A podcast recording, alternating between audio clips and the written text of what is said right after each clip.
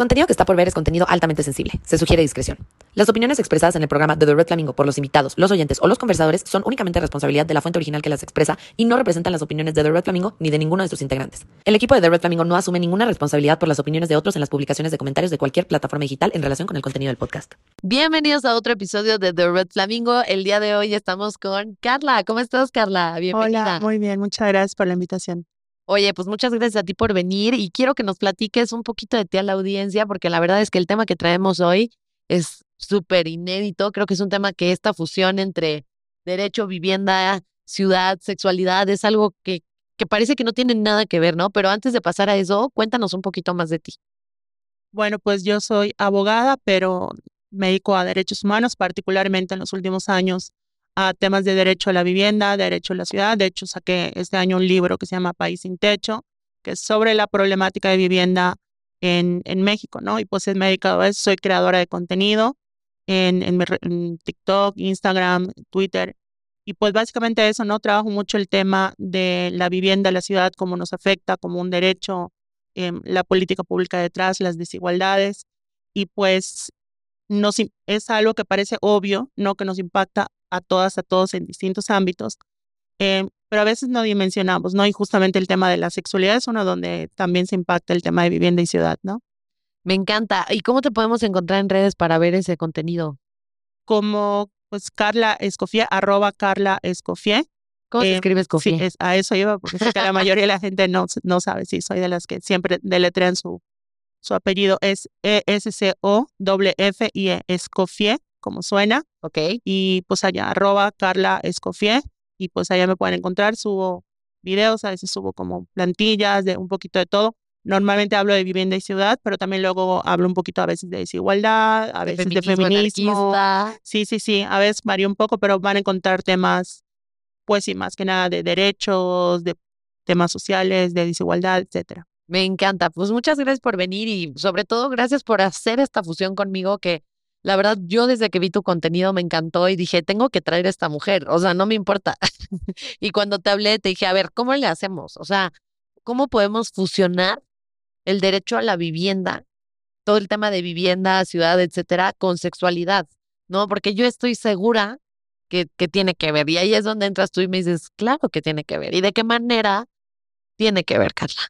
Bueno, vamos a empezar con una historia que van a decir, bueno, por qué está empezado con esto.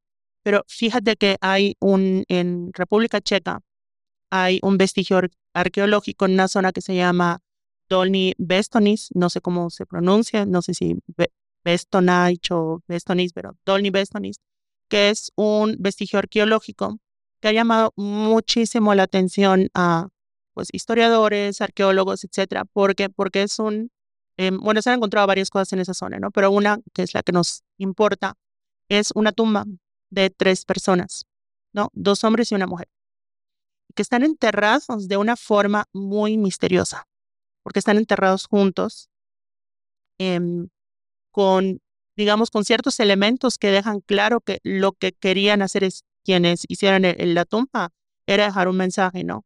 Que, por ejemplo, que ciertas piedras que tenían tal significado en ciertas zonas del cuerpo, uno de los hombres está eh, ¿cómo se llama? Boca abajo y la mujer y el otro hombre están boca arriba.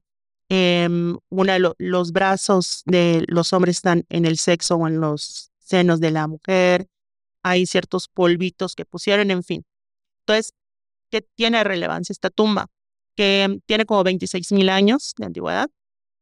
Y pues normalmente nos enseñan como esta historia de que los seres humanos éramos nómadas que luego la agricultura y luego las ciudades, ¿no? Como ese saltito así como que a veces te lo ponen hasta en las infografías y en, en ¿cómo se llama? Hasta en, ¿cómo se llaman esas cosas de la papelería antigüitas que hacían para la escuela? Sí, las bibliografías. las bibliografías. Pero el caso es que, em, pero la realidad fue más compleja, como que fue más paulatino.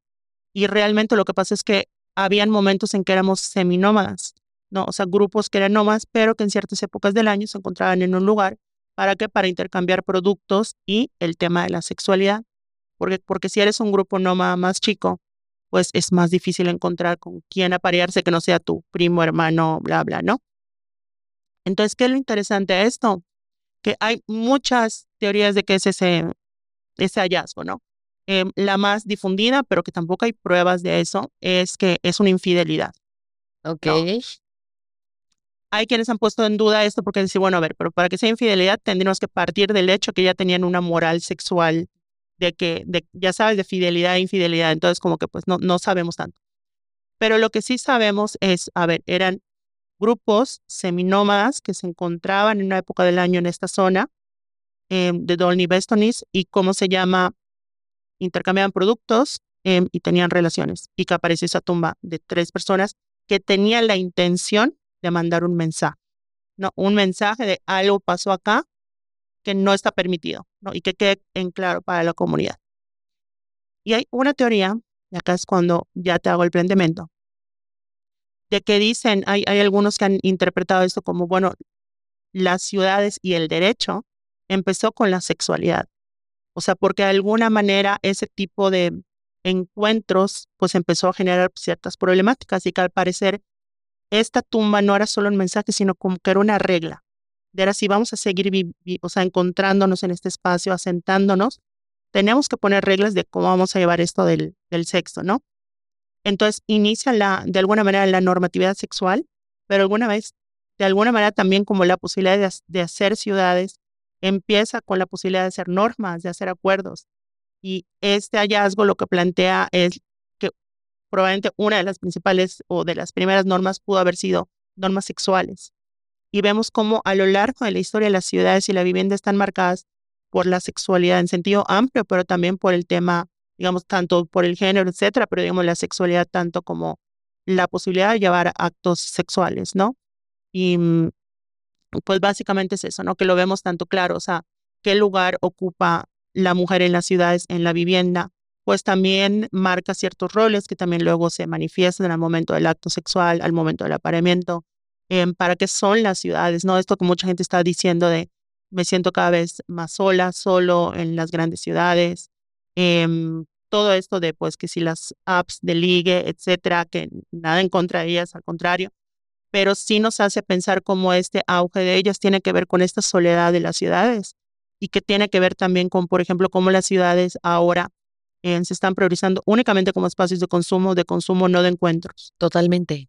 Qué interesante esto de espacios de consumo y no de encuentros y que la gente se siente sola en las ciudades porque efectivamente como que la arquitectura de las ciudades no hay muchos espacios públicos donde justo se puedan generar estos encuentros, ¿no? O sea, y creo que en parte tiene mucho que ver con la inseguridad también, bueno, por lo menos en México, ¿no?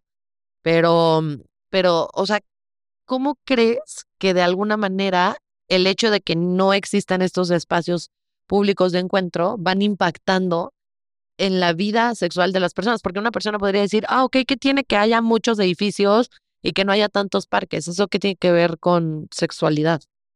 Pues tiene que ver con muchas cosas. O sea, a ver, de entrada, el tema de roles de género. Las ciudades no están hechas para cuidar personas ahorita. O sea, tienes un adulto mayor, tienes hijos, tienes lo que sea. Em, no hay esos espacios donde poder convivir, digamos, que no sean pagando, no, no que no sea llevando a, no sé. una plaza, un restaurante. Sí, exacto. Em, y además lugares donde tú puedas sentar, donde puedas convivir, donde pueda haber ese encuentro incluso. Y que pues eso también repercute en el tema de la sexualidad, ¿no? Porque al final del día, también cuando una ciudad está centrada en ese consumo y además ese consumo pues con salarios bajos pero precios altísimos, etcétera, pues genera cosas que parecen memes, parecen tweets, pero que son, si te pones a analizarlos, son mucho más profundos. ¿Qué es esto de, ay, cómo se puede tener una date sin gastar mucho, no? Como todas estas preguntas, pero claro que tienen que ver, ¿no? O por ejemplo, también factores que pueden ser considerados incluso, digamos, allá podemos entrar en debate, ¿no? Que mucha gente dice, ay, no, pero eso es muy superficial, etcétera. Que tiene que ver el tema de las distancias, ¿no? Cómo te relacionas sexo efectivamente con gente en ciudades amplias, donde el transporte no te facilita tener esas relaciones. Está cañón. Y al mismo tiempo no tienes esos espacios de encuentro. Entonces, em, las ciudades nos están generando, eh, o sea, más bien el modelo que hemos estado optando últimamente por las ciudades, em, nos está dejando esa soledad cada vez más profunda y eso porque eh, se da porque impide las interacciones, por supuesto que tienen una repercusión en la vida sexual de las personas. Claro, y tiene mucho sentido esto que dices del transporte y también de que casi siempre pasa, estadísticamente, la mayoría de las personas no viven donde trabajan. O sea, eso es como un privilegio, pero la mayoría de las personas viven lejos de donde trabajan. Entonces, puede pasar que se relacionen con una persona que también viva lejos, o sea, y que no viva por donde ellos viven. Entonces es triple trabajo, o sea, es el trabajo de ir de tu casa a la oficina y luego de tu casa, de, de, la oficina a tu casa y luego de tu casa a la casa de tu novio, novia, la gente termina agotada y obviamente las relaciones se van de alguna manera perjudicando. Pero ¿por qué dices, a mí me gustaría entrar un poquito más a fondo, ¿por qué dices que las personas, me parece un poco lógico, pero quiero como abundar más, ¿por qué dices que las personas se sienten cada vez más solas en las ciudades. Es precisamente porque no existen estos espacios exclusivamente, o sea, porque no hay como parques, es porque el transporte público no está bien, por eso la gente se está sintiendo sola o hay más razones. O sea, son más razones, ¿no? Digamos, los parques es algo como muy evidente, pero es que ni siquiera eso, ¿no? Porque tampoco es que los parques, a ver, son súper importantes, ¿no? No, que no se me malentienda. Una cosa que justamente yo critico de Mérida, que es mi ciudad natal, es el tema de la falta de parques, ¿no? Y que los parques que hay son plastas de cemento y cosas por el estilo. Pero no, no son solo los parques, ¿no? Porque también, o sea, piensa un poquito como antes eran las interacciones en el espacio público. O sea, esta idea del agua, aunque suene muy como, ahí sí, como muy bluff muy farol que lo diga como del agua griega y todo eso. O sea, no le como esa romantización a sí los griegos y eso. Sino que no, esa idea del encuentro público, ¿no? De, de la plaza pública, de que nos encontramos en o sea, se ha ido perdiendo. Del Zócalo también, ¿te acuerdas? Sí, sí. O por ejemplo, te voy a poner un ejemplo, ¿no? Me acuerdo que en, la época de mis papás, en Paseo Montejo, que es una avenida principal allá de Mérida, para quienes hayan tenido el gusto o disgusto de conocer Mérida, em, se hacía esto que se llamaba montejear, que era literal salir a la avenida a qué? A nada. A caminar, te encontrabas gente, platicabas, hacías amistades, em, había gente que daba su rol con su coche, había gente que nada más iba a caminar veía si compraba o comía algo, no, nada más caminaba, se sentaba en una banca, era un punto de reunión, punto. No, no necesitabas más explicación, ¿no? Y esos lugares cada vez se han perdido más, porque, porque insisto, las ciudades, y que eso es una crítica que se ha hecho mucho en el urbanismo, y no ahorita, ¿eh? Te estoy hablando de que en los 60 Henry, Henry Lefebvre, que fue el que hizo este concepto del derecho a la ciudad, ya lo estaba diciendo, ¿no? A ver, sí, las ciudades siempre han sido para el comercio. Este ejemplo de Dolny en, en República Checa pues sí está este factor de la sexualidad, pero también esa parte, bueno, pues sí, del intercambio, punto. Pero está el tema de que ahorita para tener un lugar en la ciudad tienes que ser o el consumidor o el trabajador, que es un poquito lo que tú decías, ¿no? Trabajas largas jornadas y luego una, dos, tres horas em, para llegar a tu casa. ¿En qué momento te relacionas? ¿En qué, en qué momento puedes incluso sostener una relación? O no sé cómo eso afecta, ¿no? Em, por ejemplo, sí, yo me acuerdo que, ¿cómo se llama? Que em, cuando vivía en Bogotá, de repente como que hasta eso, ¿no? De, de, pues una, viniendo de Mérida, pues una ciudad mucho más grande, que te invitaban a salir, lo que sea, y como que veías la distancia y decías, o sea, como que te lo piensas, pero no, no por un tema de super, o sea, de superficialidad o lo que sea, porque dices, bueno, es que vengo cansada, vengo corriendo, o sea, realmente, ¿qué tanto puedo seguir viendo a esta persona, no? Si, si, va a tardar, va a llegar a las 10, o si yo voy, voy a llegar tardísimo. O sea, como que todo ese tipo de dinámicas que van afectando, ¿no? Y la complejidad que hay cada vez más en las ciudades de hacer vínculos. O sea, solo piensa en esto, cuánta, o sea, cómo se ha ido normalizando que las personas no conozcan a sus vecinos. Muchísimo, muchísimo. Yo literal solo conozco a dos vecinos de todo mi edificio. Pero es eso, o sea, no puedes, y, y lo más curioso, que quizá una de las cosas en las cuales todavía hay como relación con vecinos, sí tiene que ver con, con la moral sexual de únicamente, digamos, hay, edificios donde los vecinos no se topan, no se conocen, no saben los nombres, pero únicamente hay esa interacción o, relación para reclamos tipo, oye, es que está metiendo mucha gente a su casa, está haciendo fiestas, eh, o sea, como más desde la desconfianza, ¿no? Sí. Eh, no estoy romantizando, o sea, siempre ha habido pleitos de vecinos a lo largo de la historia, o sea, tampoco pensemos que no era la vecindad del chavo, ¿no? Todo el tiempo, pero, pero, pero digamos que no era solo eso, ¿no? O sea, sí había esa como eh, esa relación, ¿no? Entonces, em, ¿y qué es eso? O sea, yo creo que el tema de la aparición de Tinder, Grindr, todas estas, en Bumble, todas estas, pues sí responden a la época de, de las apps, de, o sea, sí, va, pero no solo eso, ¿no? O sea, porque puede estar a la disposición ahora del uso de las aplicaciones en el celular, etcétera, pero si no se conecta con una necesidad humana que tiene que ver con otras cosas, pues no va a surgir esa, ¿no? Entonces, de alguna manera, em, creo que no podemos entender el auge de esas aplicaciones solo porque, ah, porque ya hay la tecnología que antes no había, sino también por qué está pasando en las ciudades que la gente cada vez tiene menos encuentros con personas para relacionarse, para ligar, para tener relaciones permanentes o casuales. Y sobre todo relaciones con personas que están cerca, porque lo que uno se topa con, por ejemplo, Bumble o Tinder o todas estas aplicaciones, es que justo, ¿no? Le pones el kilometraje y le dices, ah, pues quiero que estén a dos kilómetros, a cinco kilómetros, a diez, no me importa, lo que sea. Y luego le pones a dos y te encuentras neta una cantidad de gente que en tu vida has visto y que vive al lado de ti. O sea, entonces es como, es más, hasta no sé, seguro te tocó escuchar y te moriste de risa cuando, cuando veías algunos videos de TikTok que decían que los vecinos eran parte de la simulación, ¿no? Porque decían que nunca habías visto a tu vecino con el súper y que tú eras la única persona que llevaba el súper.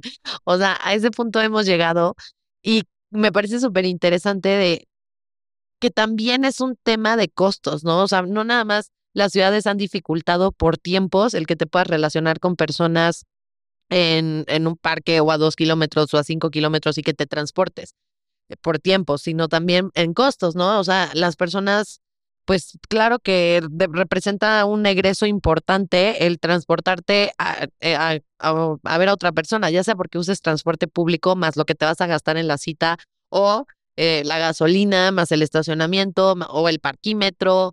O sea, son como cosas que te van de alguna manera desincentivando a que crees relaciones interpersonales porque es un gasto, es un gasto que, que pues primero tienes que producir cierta cantidad para sobrevivir y luego ya te puedes dar el lujo. O sea, incluso ya tener relaciones en, ciudades metropolitanas muy grandes es un lujo, ¿no? Porque verdaderamente te topas con este reto como persona soltera eh, de no nada más que viva lejos por el tiempo, sino cuánto me voy a gastar en ir a ver a esta persona, porque no es nada más llegar a su casa y siempre vamos a estar en su casa, es vamos a salir, vamos a hacer esto, el otro, y entonces creo que eso también tiene un impacto en la sexualidad, no nada más en la forma en la que nos relacionamos, sino también piénsalo en métodos anticonceptivos. O sea, ¿cómo esperamos que la gente invierta en métodos anticonceptivos más complejos? O sea, dejemos de lado el condón, que ese bendito Dios ya lo empiezan a regalar y y está un poco más accesible, pero ¿cómo pensamos que las personas van a tener capacidad de elección respecto de otros métodos anticonceptivos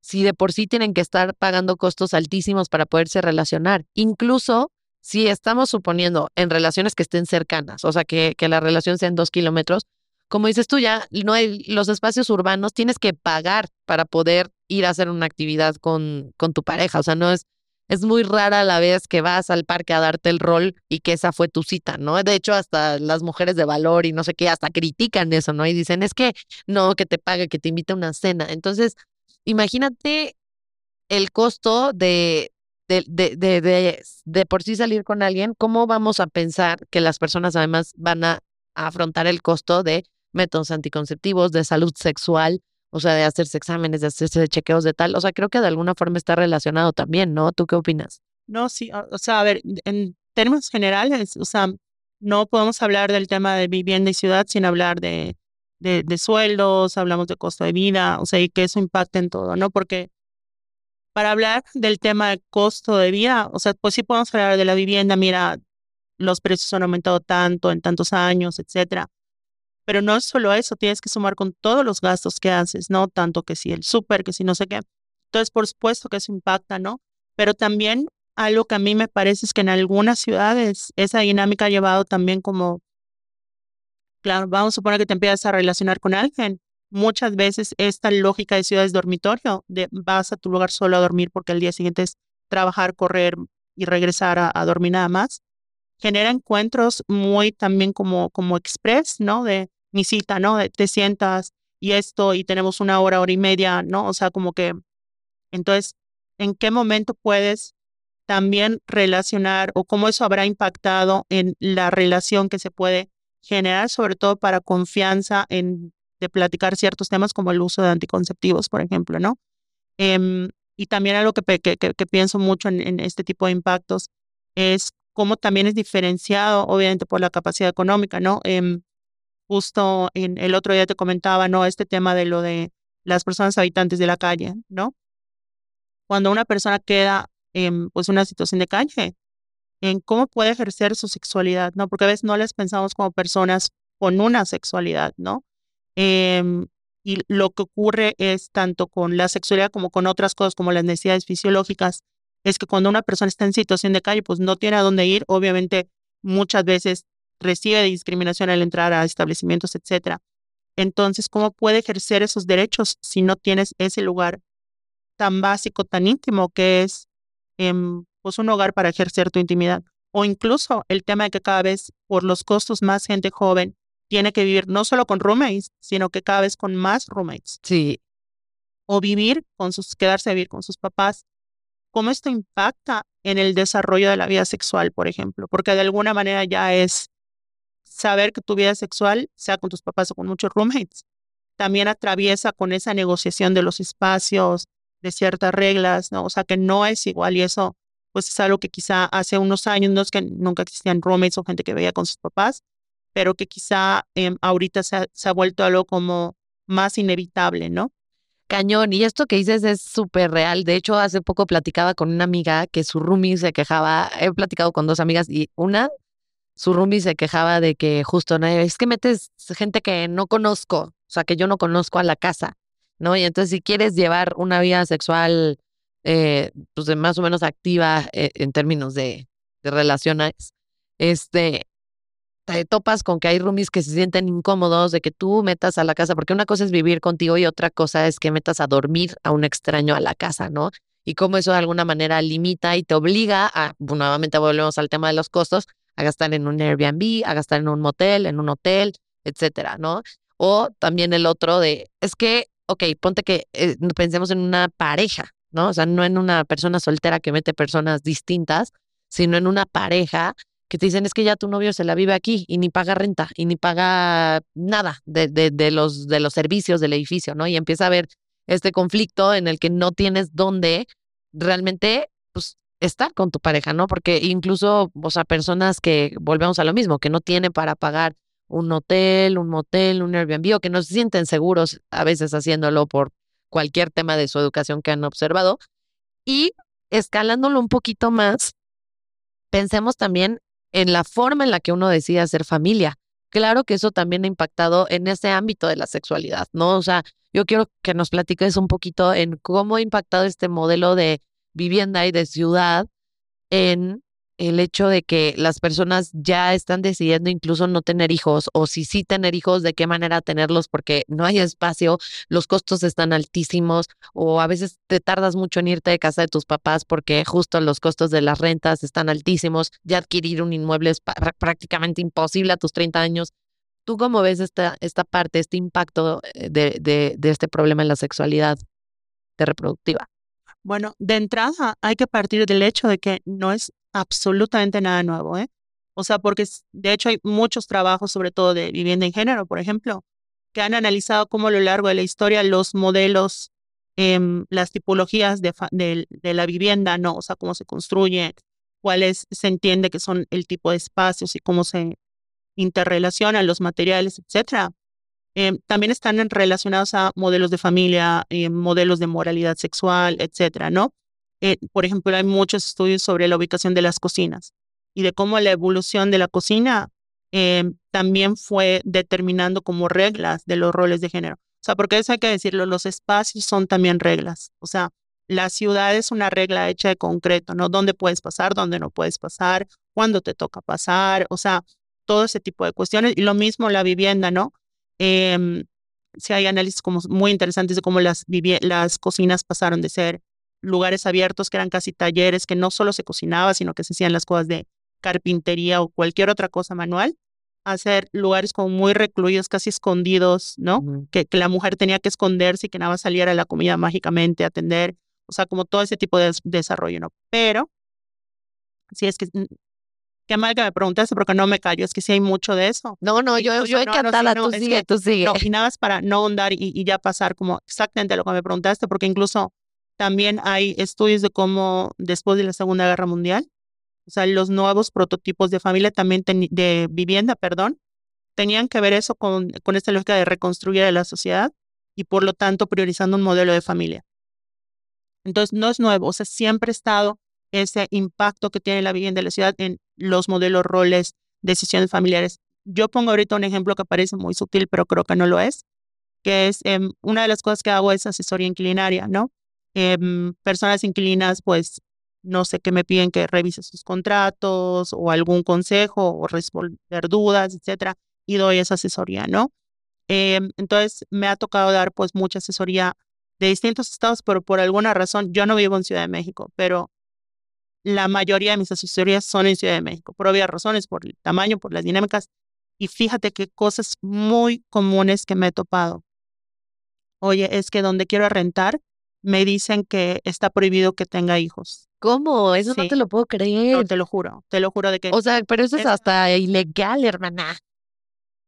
Es inconstitucional. Inconstitucional, sí, ilegal, claro, o sea, aunque sea inconstitucional, es inconstitucional, pero o sea, no está regulado, no es como que hay una norma que diga qué requisitos son permitidos y cuáles no, ese es el problema. Sí. Pero entonces, claro, y además que más allá de lo legal, como que te dicen, eh, te dicen eso, pues tú dices, híjole, es el único lugar cerca a mi trabajo, o más o menos cerca, más o menos es accesible en precio que tengo, o sea, como que así como que me digas que me puedo poner mis moños, voltear, y mucha gente termina aceptando requisitos así, pues porque no le queda otro pero sí, es, sí he escuchado más de una vez, o sea, varias veces sí he escuchado esto de no se admiten hijos, o sea, no puedes tener hijos, no, no, no hijos, ¿no?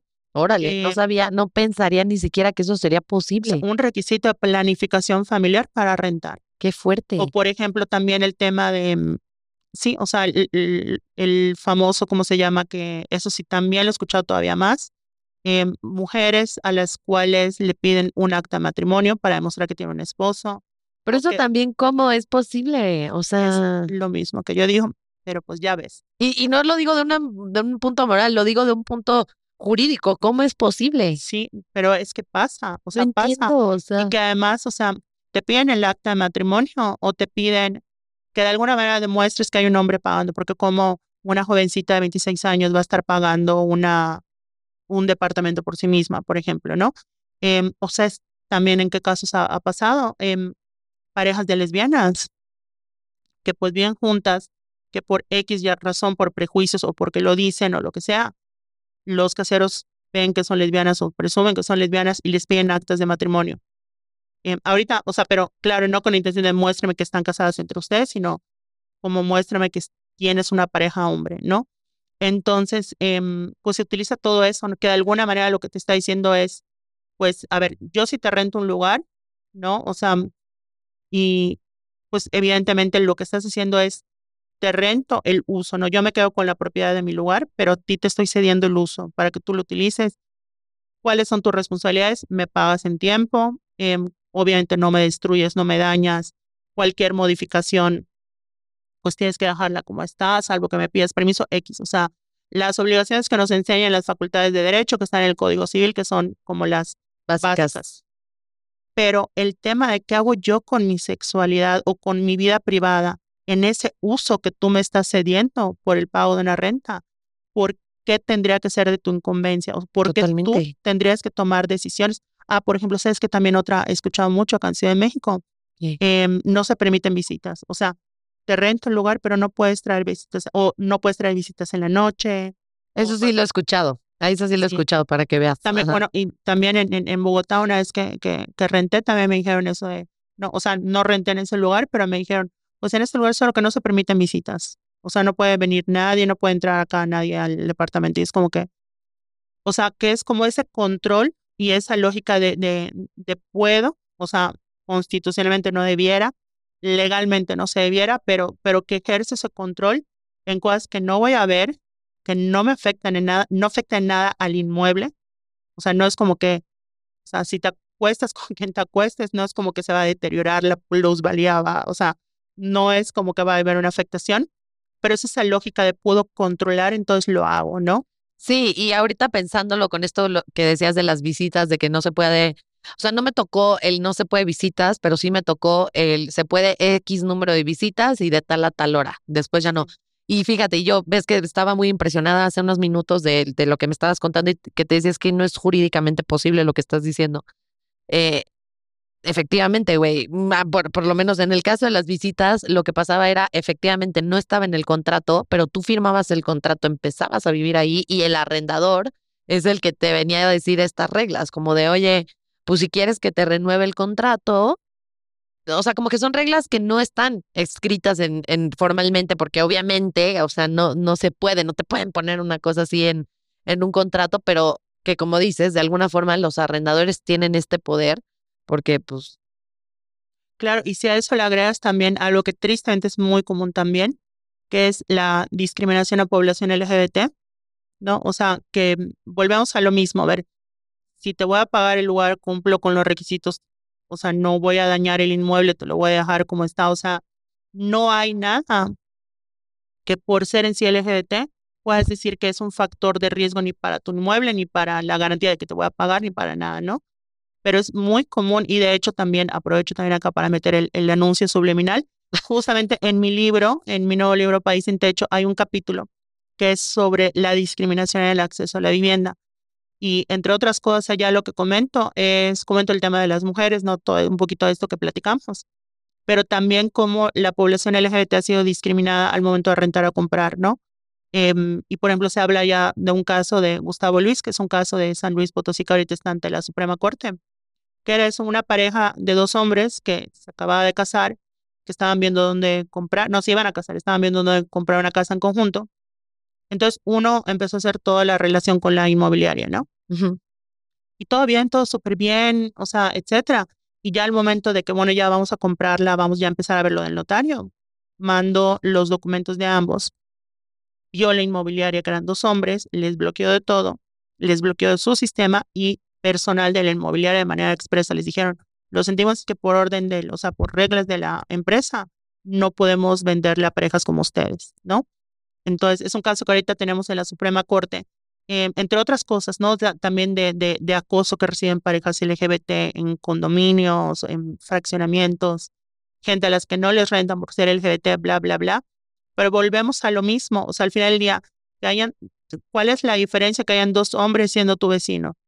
Pues, entre otras cosas, no estoy diciendo que el ser LGBT es solo lo que haces en la cama, ¿no? Pero que de alguna manera esa moralidad y ese rechazo es por lo que pasa en la cama, algo que no vas a ver, que no es de tu incumbencia, que no te afecta, pero está esa lógica del no quiero que ocupes un espacio acá por cómo ejerces tu sexualidad, porque también hay que decirlo, una no entiende el ser LGBT solo como el tema del acto sexual, es mucho más que eso.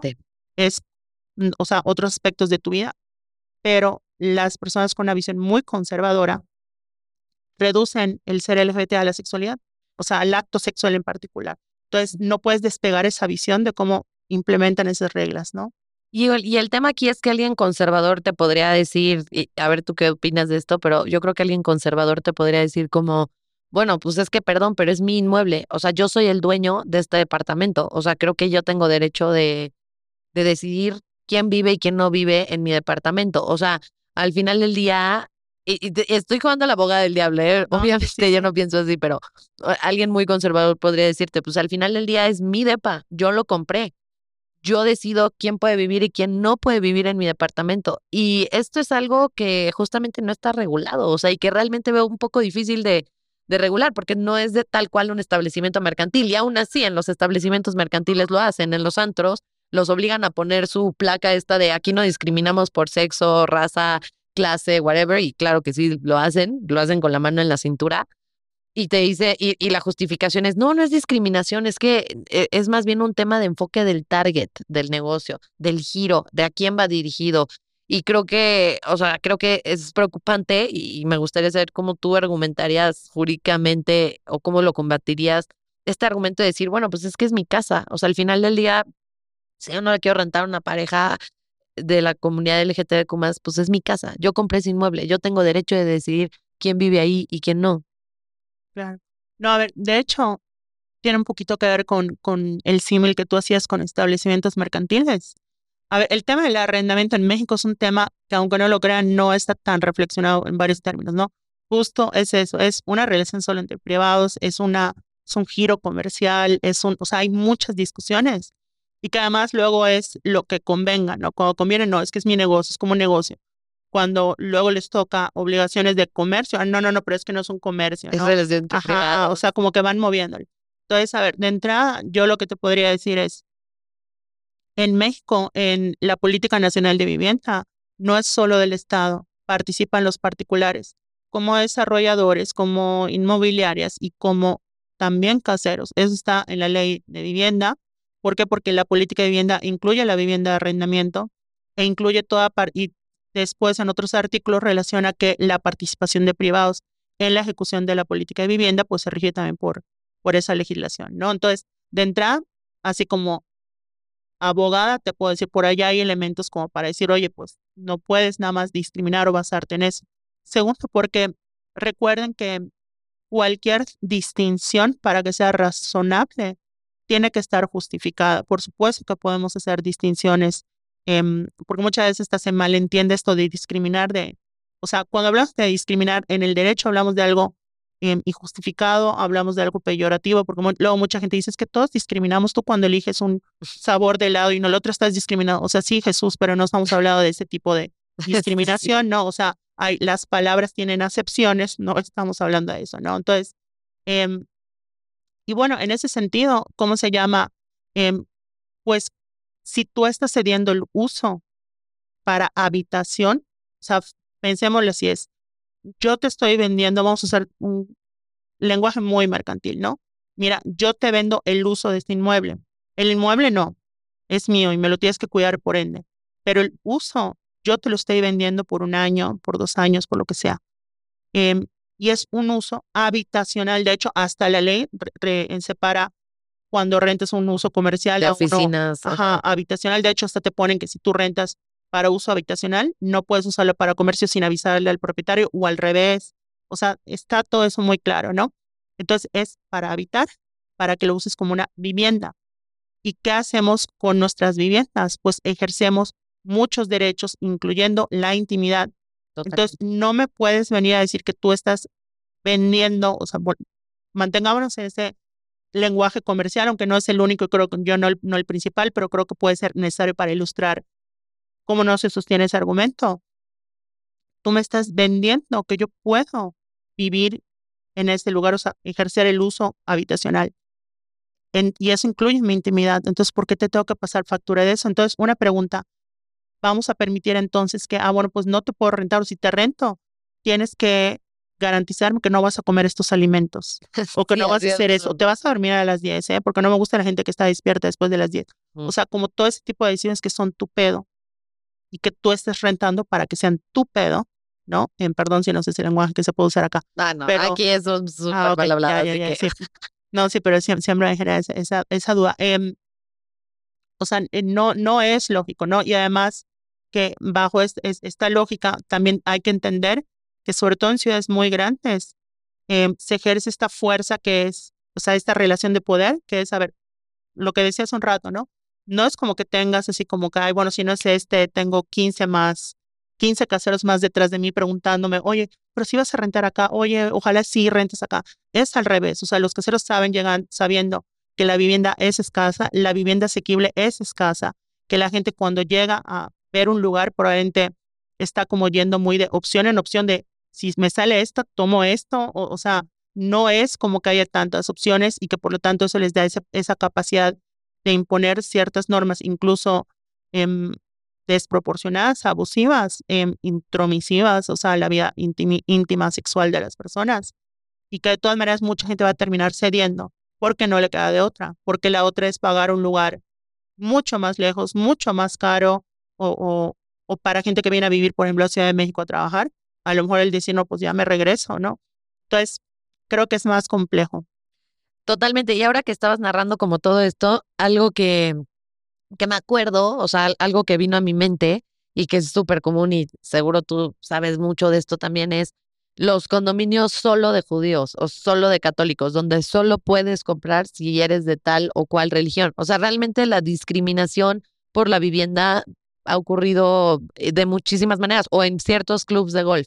Solo puedes vivir aquí si eh, tienes cierto apellido o si este, produces esta cantidad de dinero, cantidades que no justifican, o sea, porque entiendo que te pidan comprobantes de ingreso, por ejemplo, para rentar, porque pues para ver que efectivamente puedes pagar la renta, ¿no? O que puedes pagar el lo que quieras.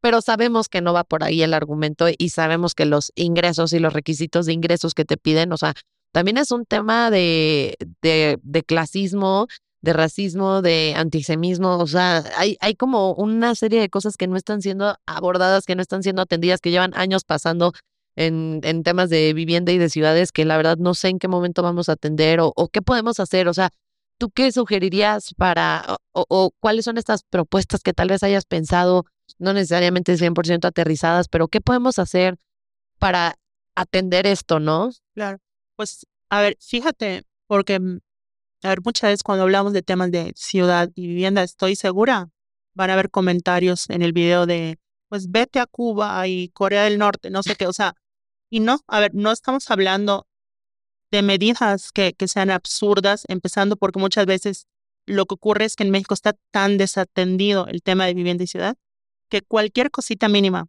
que en otro país sí existe, lo consideramos una medida como súper socialista, comunista, etcétera, cuando es lo común en una política de vivienda. Y te pongo un ejemplo. En Estados Unidos tienen la Fair Housing Act, que es una, pues, una ley, un acta, podríamos equivalerlo a, equipararlo a una ley en el sistema jurídico mexicano, que prohíbe la discriminación en, el en la compra y renta de vivienda y establece un mecanismo de queja. Algo así como, imagínate, como una como con la profe has de cuenta. Ajá, o la CONAPRED, pero específico. Oye, pero existe la CONAPRED, sí, pero si tú ves las sanciones que puede aplicar la CONAPRED, no están muy encajadas para atender este tipo de situación. una opción podría ser, sí, una reforma a, la legislación de CONAPRED, qué sé yo. Pero el caso es que el Fair Housing Act originalmente se hizo por el tema racial. De hecho, algo que me, me llama mucho la atención, normalmente cuando vemos películas, series, novelas, de lo que sea de todo este movimiento de los derechos civiles, como que se habla de que luchan por las contra la segregación de autobuses, segregación de escuelas, el derecho al voto, entre algunos otros. Pero algo que no sé por qué no se retoma es que una de las principales exigencias era el tema de la vivienda, el tema de la discriminación en la vivienda. De hecho, habían marchas por la vivienda. Y una de las victorias fue el Fair Housing Act. Ahora, ese el Fair Housing Act se empezó a extender después, ya no solo para temas, o sea, en décadas posteriores, ¿no? para temas racial, sino temas de género, no de discriminación hacia mujeres, por ejemplo. Em, pero además se incluyó el tema del acoso de caseros a mujeres, porque algo que detectaron en Estados Unidos es que habían caseros que pues acosaban sexualmente por, a las inquilinas, porque pues ¿qué vas a hacer? Tú vives acá, o sea, no es como que te vas a ir, no, en esta ciudad con los precios y falta de opciones, pues no puedes hacer nada, o sea, ese control que fue lo que ejercía así y más recientemente lo extendieron a temas LGBT. Entonces, hay países, insisto, Estados Unidos, el país adalid de la propiedad del libre mercado, y allá dan por un hecho que no puedes discriminar al rentar o vender un inmueble. Y nadie está hablando de, oye, pero mi propiedad, mi decisión. No, o sea, y eso es legal en todo Estados Unidos. En Europa hay legislación similar.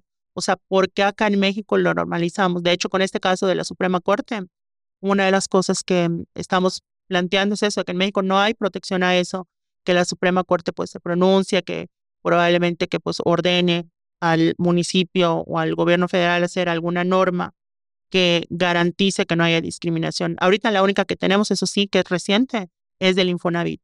Pero si no estás comprando con Infonavit, no te aplica. Es como, o sea, qué bueno, pero está como, con esa restricción, ¿no? Em, pero que sea algo más amplio. Entonces, yo creo que podría ser un paso tú como abogada me vas a decir, bueno, pues sí, pero recordemos que la norma no quiere decir que con eso ya vamos a como desaparecer la discriminación, por supuesto que no, el matrimonio igualitario no ha quitado que hay discriminación a parejas del mismo sexo, pero creo que sí es un primer paso.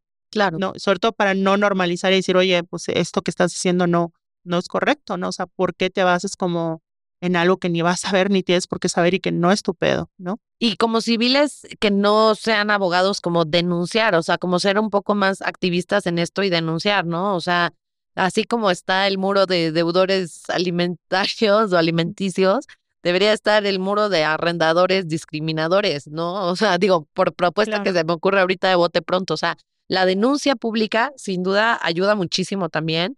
Obviamente de forma cuidada y bien planteada, porque creo que a veces se puede caer en conflicto con principio de presunción de inocencia, difamación, debido proceso, o sea, hay que ver de qué manera lo atendemos de, con un approach correcto, pero sí hacer estas denuncias como civiles y también empezar a, a, exigirlo, ¿no? O sea, no, no, no, no puede haber solamente manifestaciones eh, feministas o LGTBQ más que atiendan a, los derechos como más sonados, por ejemplo, no sé, la no violencia, el acceso al matrimonio, o sea, que son como los más conocidos o los más comunes, hay que informarnos de estos temas también y exigirlo en las pancartas, en las manifestaciones, irse a manifestar afuera de los establecimientos que, que se conozca que hayan ejercido discriminación, o sea, porque a veces también, ¿no? Nos vamos a hacer manifestaciones en el Zócalo o, en entidades de gobierno, lo cual es bueno porque hace presión, sin duda, pero también plantear ir a, manifestarnos en su madre, en, estos condominios discriminadores, por ejemplo, ¿no? No creo que sea, si a ti te ha pasado una vez que te hayan hecho esa discriminación, no eres la primera persona ni la única, y a través de la denuncia existe esta comunicación, este reagrupamiento de personas que han sufrido lo mismo y que pueden hacer este activismo afuera de estos eh, condominios o lo que sea para demandar, o, o, sea, una justicia social, ¿no? No, y me encanta lo que dices porque justamente en estos temas siento que uno de los problemas de las grandes barreras que tenemos es que están muy normalizados. O sea, me vas a decir, oye, pero también la violencia de género y, o sea, a ver, sí, pero ya hay una contranarrativa, ¿no? O sea, hay sectores donde está normalizada la violencia de género, etcétera, por supuesto, y sigue vigente. O sea, no, no, no estoy diciendo, ah, ya solucionamos todo. Pero hay esta contranarrativa muy presente que no se ha construido con el tema de vivienda y ciudad. O sea, como que mucha gente, como lo que tú decías, ¿no? De, de, de ah, pues que su propiedad. Pero incluso vamos a ponernos así con el discurso más liberal clásico, lo que tú quieras, Adam Smith, lo que tú quieras. O sea, como que, ok, va, es tu propiedad, pero tu vida sexual es la parte de la autonomía, o sea, pocas cosas y eso, pues tú que trabajas mucho este tema lo, lo, lo sabes mejor que yo. O sea, es una de las partes de tu autonomía más íntimas, más ingobernables que debería haber.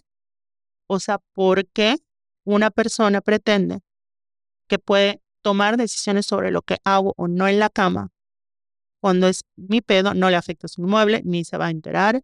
O sea, no, hasta eso, ¿no? O sea, como Em, y pues incluso tomándolo desde esa lógica, pues, ¿por qué permitiríamos que las personas pudiéramos hacer esa intromisión, ¿no?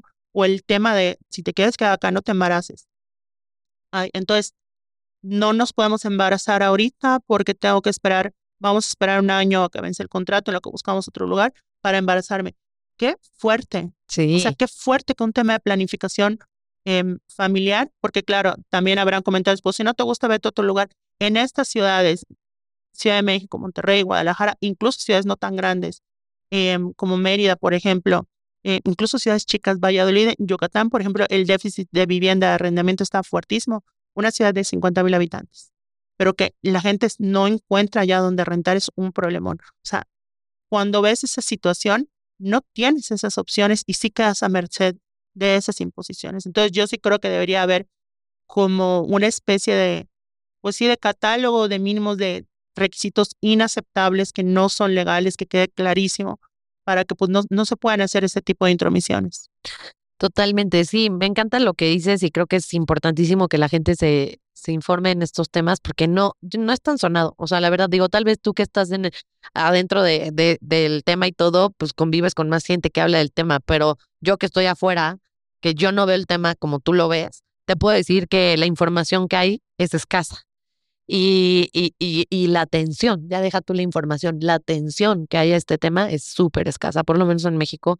Y te lo digo como, como ciudadana, como civil, o sea, de verdad, gracias a ti es que yo me he ido informando muchísimo más en estos temas, que me he ido interesando en estos temas, pero necesitamos más, más Carlas, ¿sabes? Porque hay un chingo de gente y necesitamos informar y necesitamos presionar el botón de la incomodidad de la gente en estos temas y que de verdad volteen a ver este, este problema, ¿no? Oye, Carla, pues me encantó tenerte aquí. Este, la verdad, eh, te agradezco mucho. Creo que ha sido un approach totalmente diferente. O sea, y, y de verdad muchas gracias por darle este enfoque que, que es muy innovador y, y para generar interés de otras maneras, ¿no? A ver si por este lado pega y que la gente le ponga atención al tema. Y pues nada, ¿dónde puedes repetirnos dónde te podemos encontrar en redes? Claro que sí, en Instagram, TikTok y Twitter, en arroba Carla Escofie, Carla E I E, ¿cómo se llama? Y pues allá normalmente pues subo contenido de este, de estos temas de vivienda y ciudad, pero también de otros temas. Y pues también está mi nuevo libro País sin Techo, lo encuentran en librerías tanto presenciales como virtuales para encargo a sus casas de todo el país. Entonces, pues espero que les guste el libro. Muchísimas gracias, querida. Pues bueno, flamingos, espero que les haya gustado. Vayan a seguir a Carla, de verdad. No por nada, no por nada, la verdad la admiro muchísimo. Y pues bueno, ya está. Nos vemos para el siguiente episodio de The Red Flamingo. Chao, chao.